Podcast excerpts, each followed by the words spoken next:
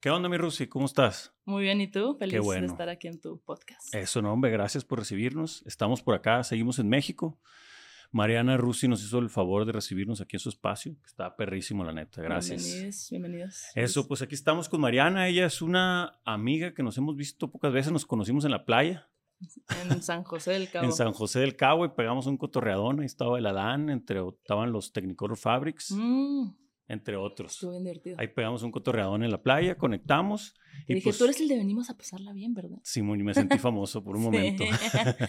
pues sí, es un, es un gran concepto y marca. Gracias, gracias. Pues aquí estamos. La idea con el podcast es platicar con, la, con las personas, las cosas que consumimos, las cosas en las que creemos, nuestras amistades, etcétera. Tú eres una parte, a lo mejor no te lo había dicho tanto, pero consumo tu música, te sigo desde lejecitos y pues se me Gracias. hace increíble lo que haces. Entonces la onda pues es cotorrear un rato, que conozca la audiencia un poquito más de ti y pues tripearle tantito. Al cabo no le, no, no le sabemos. Buenísimo, arriba el norte. Yo feliz de platicar con un fellow norteño. Eso, mi Rosy. Oye, perrísimo. Pues bueno, Mariana es, es, para mí, una vez le pregunté a alguien, no me acuerdo cuando te conocí, alguien del, de la escena musical, y le comenté todo y me dijo, la ¿Al Mariana, Caloncho ahora sí o qué? el Caloncho, no me acuerdo ¿Cuál quién, quién? era, era alguno de los players, creo que era el Caloncho. Ajá. Y me dice, esa morra es música, así me dijo. Y yo, ¿pero qué, qué hablas? No, güey, es música. Todo su, ella es una extensión, Ay, es una entidad de música, así me lo dijo. ¿Quién te dijo eso? Qué lindo. Estoy casi seguro que fue el Caloncho. Si no, Ah. fue uno de esos, o Abraham, uno de esos Ay, qué chidos. Y se me hizo bien perro. Y pues bueno, además de haberte conocido, ya, ya sabía un poquito de ti. A partir de ahí, de esa perspectiva que como que me avaló alguien de mucho conocimiento y me dijo, ahora no estaba mal haber, haber estado escuchando a, a Mariana. Y pues en general eres, eres, pues tienes tu proyecto musical propio. Sé que tocas con varios artistas, produces, tienes proyectos musicales por todos lados. Si Sí. eres música, como decían los plebes. Sí, la neta sí, pues desde los 10 años empecé a... Mi primer amor fue el piano y desde entonces no he parado de estar enamorada de- Oye, y le, de los instrumentos sobre todo. ok. ¿Y le entraste en tu familia? ¿Eran músicos alguien o tú sola? ¿Cómo fue? Así como de profesión, no. Mi madre tocaba muy bonito el piano, pero de hobby. Y me acuerdo que yo de niña me ponía a hacer mi tarea así en la sala, escuchándola. Ella tocaba muy bonito este, Beethoven, Mozart, Chopin. Y pues cada que terminaba una pieza yo le aplaudía, ¿no? Y me acuerdo, sí tengo muy clavado así en mi mente una vez que terminó de tocar una pieza y le aplaudí. Y, me, y voltea y me dice, ¿no quieres aprender? Y yo me acuerdo haber pensado, ¿yo? ¿Eso? ¿Hacer eso? O sea, ¿cómo en la vida, no? Y, y me dijo, sí, ven. Y ya, como que ella fue mi primera maestra y me enamoré del piano así rapidísimo y empecé a tomar clases. Y luego a los 15 años agarré el- la guitarra, pues hasta un poco, un poco, no cansada, pero ya como que quería explorar otras cosas, ¿no? Del piano. Pero yo era una niña que se quedaba así dormida arriba del piano babeándolo casi casi así, me encantaba me encanta el piano pero sí fue mi, mi first love Oye, por ejemplo, eso que dices que te quedas mucho con el piano, claro que te gusta la música y todo, ¿qué, qué, qué te hacía sentir? O sea, me refiero, ¿no? A lo mejor no tan tripioso, pero a lo mejor te sentías en compañía, alegría, una forma de expresarte, que ¿sentías algo en específico o había un todavía no? pues muchas cosas no o sea depende qué estuviera tocando pero me acuerdo que te digo me acuerdo perfecto la primera pieza que mi mamá me enseñó este y pues era como muy alegre, era en seis octavos, como, como un vals. Y eso, o sea, hoy sí lo toco, o sea, obviamente me recuerda mucho a ella, ella falleció cuando yo tenía 18 años, entonces, pues fue su legado, ¿no? Como enseñarme este instrumento tan precioso que es el piano y lo primero que me, que me causó esa melodía fue como ese vaivén que, que te mece, ¿no? Como paz. Y la segunda que me aprendí fueron los changuitos y eso que es pues diversión, es- entonces es como muchas, muchas emociones distintas, ¿no? De alegría, de paz, de... eh, luego empecé a estudiar cosas como Bach y es como un feel, su Un música para denso, mí ¿no? más densa y más como misteriosa o, o tal vez este, triste, ¿no? Algunas cosas de Mozart que están en tono- tonalidad menor, pues son todas las emociones ahí, los colores, este, Bach hizo como todo eh, lo que se puede hacer armónicamente, entonces pues aprendí mucho sobre todo a desarrollar mi oído y, y a escuchar eh, los armónicos de, del piano, que yo recomiendo mucho como si alguien quiere aprender un instrumento, el piano para mí es el más completo porque pues tienes toda la nota literal ahí en un teclado y cada nota tiene armónicos, ¿no? Pues especialmente si es un piano de verdad, eh, estamos hablando de cuerdas de metal y, y, martillos de madera con felpa, esa es madera y metal, este, y esas cuerdas generan armónicos, entonces para mí eso es una manera muy bonita de, de educar a tu oído. Entonces, si tú estudias piano, es probable que seas afinado, o sea, que cantes bien y luego que puedas Mm, sacar las canciones que te gustan. Y eso es lo que yo hacía. Y así es como empecé como en la música, como sacando rolas de Sin Bandera. A mí me encantaba Sin Bandera de Chavita. y estaban bien difíciles y me clavaba así escuchando. las ponía y las ponía hasta que me salían. Y pues sí, o sea, a mí el piano me genera mucha paz y sobre todo cuando estoy sola, es como un, yo lo veo como una terapia y como una meditación, la neta. Claro. Perrísimo. Entonces empiezas con varios instrumentos a explorar otros estilos musicales, desde cosas un poquito más densas. ¿Y en qué momento ya decides cómo salir a, dedicarte necesariamente a esto, pues? Pues yo la neta, cuando cumplo 18 años, no quería, o sea, nunca me vi ni de niña ni de adolescente eh, dedicándome, ¿no? A vivir de la música. Solo veía como un hobby y me encantaba pero también me llamaba mucho la atención la arquitectura. Yo quería estudiar arquitectura, de hecho, allá en Guadalajara. Y cuando decido eso, mi padre me dice, ¿y por qué no música? Él fue el que me dijo, me, me animó, me incitó a estudiar música. Y yo la neta me quedé así como, hmm, pues sí, podría ser, no sé. Y fue cuando empecé como a investigar de escuelas y todo y encontré esta que se llamaba Berkeley, que está en Boston. Sí pero pues tenía que conseguir una beca porque sí estaba en cara y, y, tardé cuatro años en conseguir esa beca y ya la conseguí cuando ya estaba tocando, ya estaba acá en el DF, tenía 20 años, 21, estaba tocando en la banda de Julieta Venegas, que así, así fue como empecé profesionalmente en la música, a desarrollarme y a conocer este, pues la música de ella y de, y de muchos otros músicos que fui conociendo en la gira, ¿no? Girando mundialmente, ya lleva como tres meses girando con ella y en eso me hablan para decirme que me daban la beca para, para Boston. Y pues en ese momento pensé, voy a dejar la escuela porque, digo, voy a dejar la gira, este trabajo que ya tengo, ¿no? Tan maravilloso en ligas mayores como en esta artista que admiro increíblemente como es Julieta, pero pues yo buscando cuatro años, es mi sueño estudiar en esta escuela, ¿no? Pero todo se alineó bien loco porque justo ella estaba embarazada, entonces cuando tuvo a su bebé yo me pude ir mi primer semestre y así fue como Así me la llevé como cuatro, casi cinco años, entre que de repente me iba un año de gira entero y luego regresaba y me iba un semestre a la escuela a Boston, y luego otro semestre de gira y luego otro semestre a Boston, y luego otro semestre acá, y por todos lados, y otro semestre allá. O sea, así me la llevé como cinco años. Y luego ya empecé a sacar mi música. Buenísimo. Oye, me imagino que esa decisión, cuando te tenías que ir todo, o sea, son cosas que casi nadie ve, pero haber sido bien difícil ya teniendo lo que tenías y además enfrentar este nuevo reto, etcétera? O sea, entre mieditos, cosas, o siempre fue bien confiada de que, órale, sobres. ¿Cómo eres en ese aspecto? Mm, pues no, la neta siempre fue como una decisión, o sea, a mí me agüitó un poquito cuando me enteré que sí me daban la beca porque pues ya estaba haciendo esta, esta labor tan magnífica de girar con, con Julieta, em, pero pues sí decidí, o sea, dije, es mi sueño, o sea, tengo que hacerlo y, pero todo se acomodó, o sea, la neta sí fui muy afortunada en ese sentido de que pude hacer las dos cosas, ¿no? O sea, y luego ya no, no, terminé la carrera, o sea, tenía todo pagado, así toda la colegiatura, ya los dormitorios, la, la comida en la cafetería y todo, pero hubo mi último semestre ya era el semestre de primavera, cuando está todo nevado y está cuatro meses nevado y oscurece a las cuatro de la tarde, ya sabes, como que entré en una depresión medio fuerte allá y pasó algo en mi familia así heavy y decidí ya no volver. O sea, me fui de gira con Julieta, fuimos a tocar, me acuerdo que en Colombia y a Cuba. Yo tenía memoria de ganas de ir a Cuba por su riqueza musical y pues conocer, ¿no? Y, y pues cuando me, me, propuso ella para ir para allá, eh, ya me, me, salí de Berkeley y no volví. O sea, no, no terminé la carrera, pero pues seguí tocando y conociendo a mucha gente muy chida. Claro.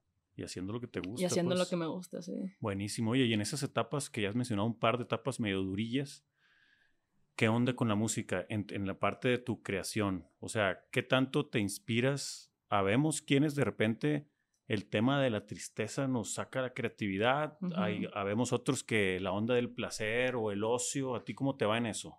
Para lo que, para lo que creas para tus proyectos, ¿de dónde te agarras más? Pues la neta sí soy una persona eh, muy, no sé, me, considero una persona melancólica y nostálgica por naturaleza, o sea, me acuerdo que desde niña soy así, o sea, que soy una persona, por ejemplo, que le gusta, prefiere el frío al calor, ¿no? Prefiero que esté lloviendo o que esté nublado a que esté el día soleado. Soy como una persona, se puede decir como que le gusta ese ambiente melancólico, nostálgico, grisecito, eh, cafecito. Sí, sí, sí. Este, y siento que eso en la mayoría de mis canciones se escucha, ¿sabes? Como que muy rara vez hago algo como tan, digamos, no alegre, sino como upbeat. De hecho, ya tengo ese, me estoy poniendo ese, ese reto de, la, el próximo poquito, pues. Ajá, el próximo año quiero hacer como, bueno, tengo ganas de hacer el, cumbias electrónicas y que me encanta la cumbia electrónica. te van a quedar perrísimas. Encantan. Y este, y como canciones más up tempo, ¿no? O sea, porque, digo, estoy por sacar mi segundo disco, que va a salir hasta el próximo año, pero ya saqué cuatro tracks. Y la mayoría son también, o sea, como mi primer disco como muy mellow, o sea, como un mi tempo, pero necesito como empujarme justo, siento, ahorita me siento la necesidad de empujarme como a romper esa, a veces esa melancolía, pero a mí me inspira mucho, pues sí, o sea, cuando estoy pasando momentos fuertes, me refugio más bien, más que me inspira, como que me refugio en la música. Por ejemplo, tengo una canción que saqué en el 2020 que se llama Me Amo, que fue como muy afortunada en que saliera en ese año porque todos la pasamos medio cañón.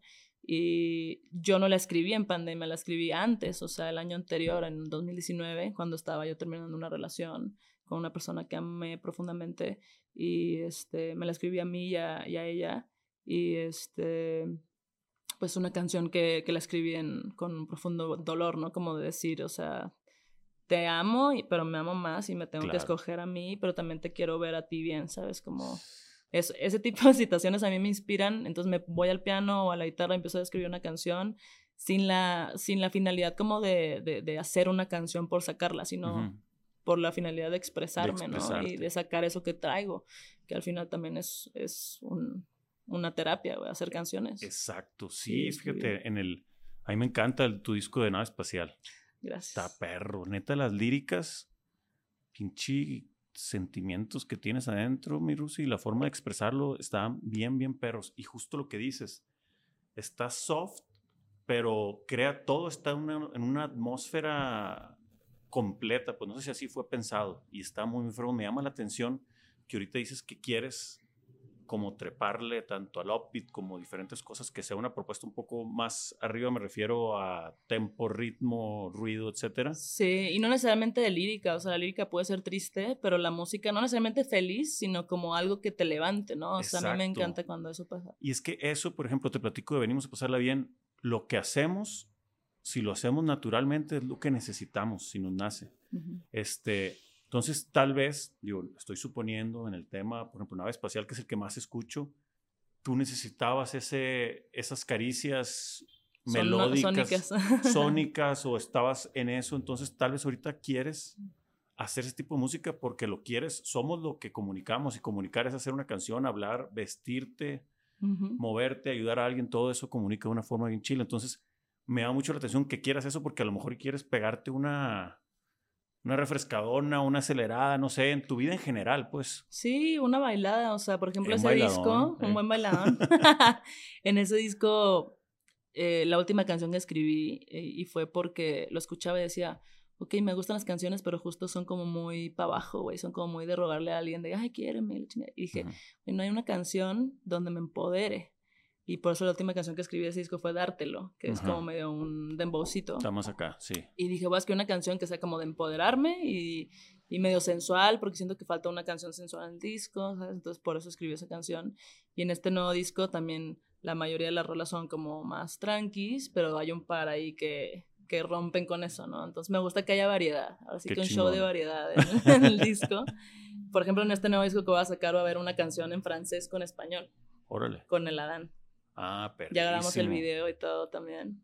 Y pues está, está divertido, o sea, como retarme, me gusta eso, retarme a, a, romper con lo que estoy acostumbrada, ¿no? También por eso el año pasado saqué un EP de covers donde viene... El de la MS, el, el, el, de banda MS, qué maldición. Simón. Este, el de Cariñito, que es de una banda que se llama Los Hijos del Sol, peruana.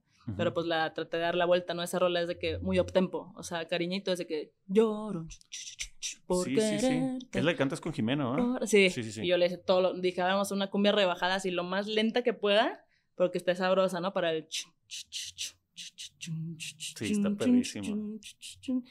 Entonces ahí me di cuenta, o sea, a mí ya siempre desde niña, por mi papá, me han gustado mucho la cumbia y, y sí tengo ganas como de explorar mucho ese género que me encanta. Pero justo eso, no me quiero como encerrar o, o ajá, meter una burbuja de un género, por eso trato de, en los covers traté de explorar un poquito como el disco, luego esa cumbia, luego hay otra que, la de tus ojos, que es como un poquito más, eh, también un dembocillo ahí rápido, y pues es como el lenguaje que me sale a mí, ¿no? Porque siento que, por ejemplo, ese primer disco, Nave Especial, tardé yo como tres años en terminarlo porque me considero como muy detallista, sobre todo si son mis canciones, como que me cuesta mucho soltarlas. Me imagino. Me cuesta en general a mí soltar, o sea, es algo que vengo trabajando ya hace años, este, pero en las canciones como que trato de que queden lo más em, disfrutables para mí. O sea, a mí una canción ya digo que ya está lista para mezclarla y que salga, cuando yo la escucho y digo, ok, la quiero volver a escuchar, ¿sabes? Cuando yo le puedo, tengo ganas de darle repeat, ya sabes, replay, así, ok, otra vez, otra vez, y que no me canse al oído. Porque luego también pasa que aquí en la música, los que hacemos canciones, empezamos, punto que desde el día que se escribe una canción hasta el día que sale pueden pasar dos meses o 20 años, güey, o sea... Sí no sabes. Entonces es ese, ese trabajo como de soltar, pero también cuando hay una canción que ya escribiste, ya produjiste o ya grabaste y ya te harto al oído de tanto que tú la has escuchado, hay veces que no queremos ya como sacarla, claro. pero pues hay gente que no la ha escuchado, ¿sabes? O no sabes, no sabes qué, qué reacción va a tener otras personas y a lo mejor esas personas no se van a cansar, o sí, porque hasta la mejor canción te puede hartar, ¿sabes? De que claro, claro. si escuchas, no sé, Imagine mil millones de veces, que es de las mejores canciones que se han escrito en la vida, pues ya te harta, ¿no? De la misma frecuencia o lo que sea. Entonces, pues eso, a mí me cuesta como trabajo de repente soltar, pero ya lo hago cuando a mí me encanta el resultado. Claro, ¿no? Y me imagino también, mm, digo, dentro de tu tema de composición y creatividad, me imagino que sucede también que muchas de las canciones deben ser una expresión de ti melódicamente y eh, pues en lírica también. Que a veces, me imagino que si era algo muy personal, de lo que sea, que pasa el tiempo y ya no eres eso, me imagino que pasa que te dejas de identificar. Si no lo sacas, es como ching, ya menos la vas a sacar porque ya no eres. En ese momento, mínimo por impulso. Exacto. cada, cada canción es como una foto, güey, de ese momento. Claro, y está perro como tener el, el registro. O sea, sí es como tener la foto. Pero luego también pasa que escribes una canción a una persona y luego ya no sientes eso por esa persona, pero sientes eso mismo por otra, entonces como que le queda, el copy paste aplica ahí total. Me ha pasado, o sea, que de repente hay unas canciones que le escribí a X persona y, luego me he identificado esa misma canción como que se la quiero dedicar a otra persona, pero pues está raro, ¿sabes? Pero sí, sí, puede aplicar, según yo. Claro. Oye, y el... ¿Quieres más agüita? Estoy bien, la neta, nomás con el traguito en el tema de la inspiración referente al amor, no necesariamente de pareja. Me imagino que usted siempre está súper ahí. O sea, ¿cuál es tu percepción del amor en general? Puta, a mí el amor más puro son los, los animales. O sea, de hecho, en este disco que voy a sacar hay una canción que le escribí a, a mi perrita. se llama Bendita, la canción. Órale. Entonces, o sea, también tengo ganas de hacerle, ya sabes, un disco entero a esta perrita que me cambió la vida. De hecho, este cuadro es ella. Buenísimo. Este, sí, yo creo que el amor es eh, más puro, es lo que te puede dar una mascota, cualquier animalito. ¿Y sabes cuál es el trasfondo de eso, mi Rusi? De los animales en general. ¿Cuál? Es que no hay juicio. Por eso, cuando tú estás, de repente ya es que estás con personas en las que te sientes bien chingón con ellos, que dices, no, es este güey. Es que no hay juicio. Entonces, como las mascotas, porque no tienen razón, los animales, razón me refiero a raciocinio, no hay juicio. Entonces, dentro, esto es teoría, no, no es rollo mío. También esto sucede dentro de la naturaleza. El hecho de tú ir a la naturaleza son seres vivos, a fin de cuentas, los árboles, y no es maniacada, ¿no? Es real. Sí. Son organismos vivos. Entonces, tú por eso cuando te adentras en el bosque, hay algo que te hace sentir muy bien y teóricamente son un chingo de seres vivos que están contigo, pero no están emitiendo ningún juicio, no te sientes enjuiciado, pero hay una energía vital en ellos. Digo, eso ya está tripioso. Me gusta. Pero el tema de la mascota, mucho es eso. Ay, cosita hermosa. Ahí viene. Mira, sabe que estamos hablando de ella. Ay, bonito.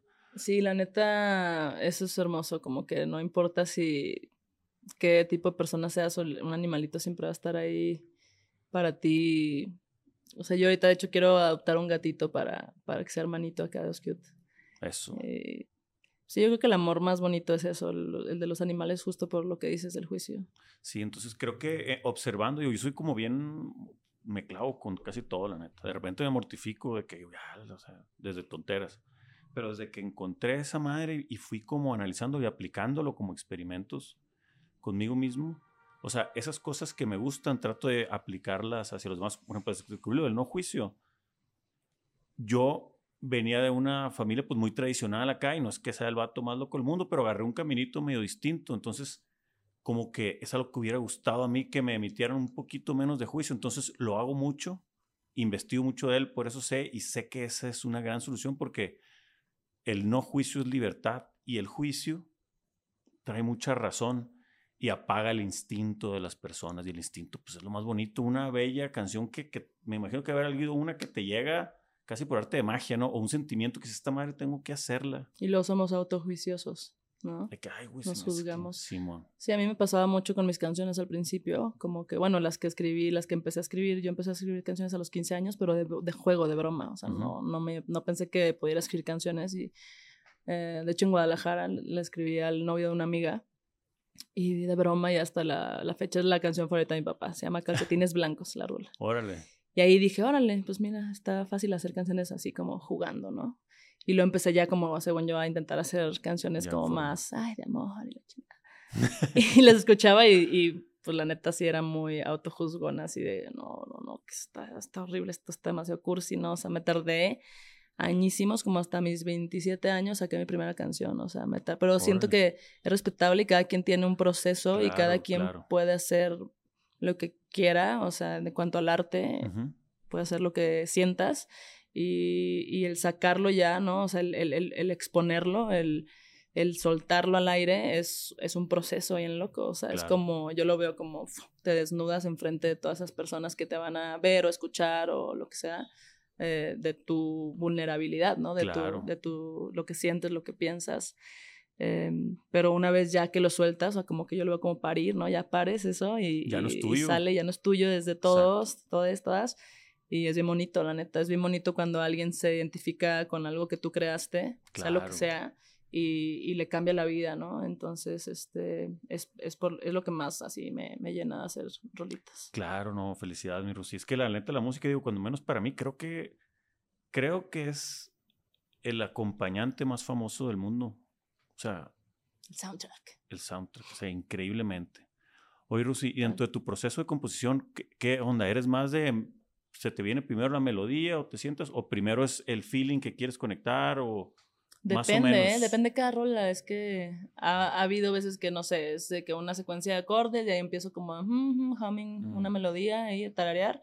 Y ya sobre esa melodía, si me gusta mucho una melodía, pues ya es, ok, de qué quiero hablar, ¿no? De qué quiero que este vibe como más o menos para dónde va, es algo que está como muy introspectivo, o es algo más juguetón, o es algo más sensual, o sea, como para dónde quiero llevar la letra, y ya como que decido más o menos de qué tema, y sobre eso empiezo como a jugar, es, yo lo veo como jugar a hacer música, es así como pintar un cuadro, ¿no? Sin, justo sin el miedo de, cuando componemos canciones, o sea, en coautoría, los compositores, este, la primera vez que yo lo hice me acuerdo que me costó mucho trabajo, ¿no? Porque es justo eso, tienes que abrir y tienes que estar eh, súper open a cualquier cosa, a sonar tonto o cursi o lo que sea, y la otra persona también.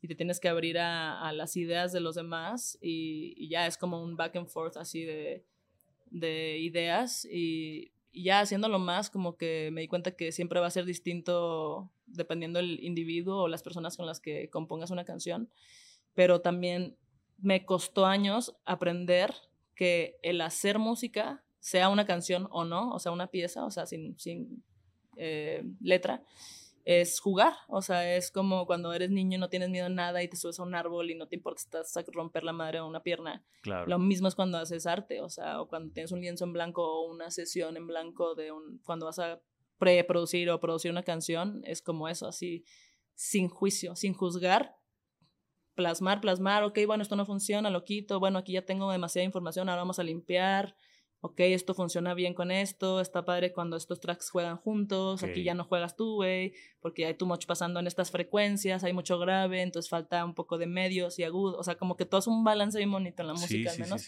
que creo que es igual como en la pintura, ¿no? Qué o en los movimientos de una persona, todo es como balance, o sea, eso es lo chido del arte. Sí, pues es como armonía con la, con la existencia. Hay unas teorías que dicen mucho de, de tus dones con los que naciste, que es amor, que del creador, el que haya sido, en el que crea uno, es amor. Entonces, que si tú te dedicas a explorar ese don como es amor, es infinito. Entonces, entre más le dediques, nunca se acaba y es lo más valioso que hay, entonces te va a ir bien en la vida.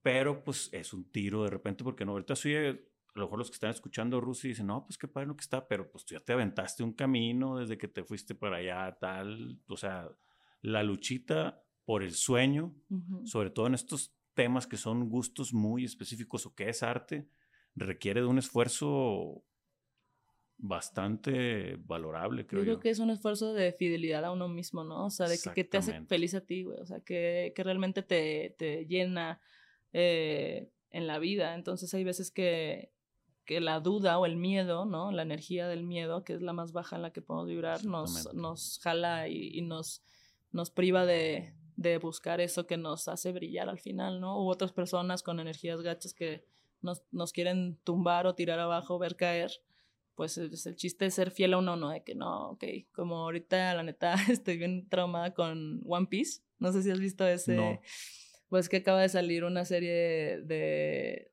de un manga japonés que se llama One Piece y lo hicieron anime y ahora es live action. Y de hecho yo la empecé a ver la neta nada más, no porque me llama la atención la historia, sino porque me llama la atención que el prota lo escogió el creador de la serie, este japo, Ichido Oda se llama, y este, Ichiro. Y el batito prota es mexicano, güey. Es un güey que se llama Iñaki ah, Godoy. Acaba de subir una foto el vato con una playera de Venimos, que yo no sabía quién era. Ah. ¿Te acuerdas? Pues ajá, ese güey que trae el pelo un poquito chinito. Sí, un vato ojón así, Una luz de güey, así tipazo. Y me puse a ver la serie de Netflix que va a salir. Y qué perra. Y me encantó. Y justo como que el mensaje es como que su... Monkey D. Luffy se llama su personaje. Se me hace bien bonito que el mensaje así máximo de la serie es, follow your dreams, ¿no? De que sigue tus sueños y, y ese güey es como muy fiel a eso, que él quiere ser el rey de los piratas y va a ser el rey de los piratas pase lo que pase. Entonces siento que es un mensaje bien chido, ¿no? Como darle a, desde un morrito hasta un güey de 70 años de, pues, ser fiel a lo que quieres, güey. Claro, claro, y, y, digo, para hacernos fiel a lo que queremos, soy fácil, pero crees como eh, la base es conocernos a nosotros mismos, porque si no, no sabes en quién estás confiando. O sea, soy medio mamón, pero el tiempo de saber quién eres, para dónde vas, de escucharte, es súper, súper importante. Hay una... Es oro eso, la neta, sí. Claro, los, la gente temeraria o que de deportes extremos o que no, su patología psicológica es que no es que ellos quieran desafiar la muerte ni nada, es que en su mente no existe el miedo porque ellos confían tanto en ellos mismos que saben que todo va a salir bien. Y es como si fueran niños también, tienen como una mentalidad del niño interior muy desarrollada o que no se apagó nunca, ¿no? Exactamente, y fíjate que el patrón, yo esto lo leí de un estudio, es que o tuvieron un papá o una mamá muy amorosa.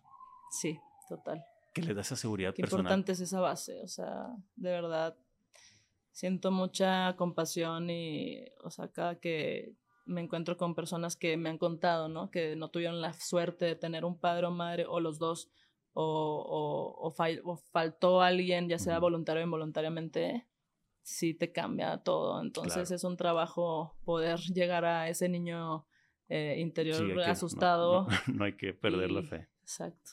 Muy bien, mi Rusi. Pues sabemos que tienes ahorita una cita. Sí bien chile la plática está Parece que lo pusiste como si tuviera una cita amorosa, pero no tengo. No, no, no, un compromiso de trabajo. Sí. Este, gracias, mi Rusi. Espero en la próxima avenida nos aventamos uno con más tiempo porque tengo un chorro de cosas que quiero platicar contigo me encantó ahorita. ¿Qué hora es ya? ¿Es hora? Sí, faltan cinco. No, pues neta, bienvenido cuando quieras. Bienvenides, bienvenido. este, y yo feliz de cuando estemos allá por Si, es, si no es en, en Culichitown, pues en Guadalajara, si andas por allá, si no por acá, acá tienes tu casa. Se va a armar. Armamos un segundo episodio para Sí, sentí que estuvo cortita la plática, la neta. Sí, se fue rápido, digo, nos aventamos cuarenta y tantos. Órale, Muy está chido. Qué gracias, te quiero mucho y te admiro de verdad. Yo a ti, mi chiner. Arre. Ojalá nos topemos pronto en la playeta otra vez. Seguro que sí. Gracias, nos vemos. Bye. Qué buena onda.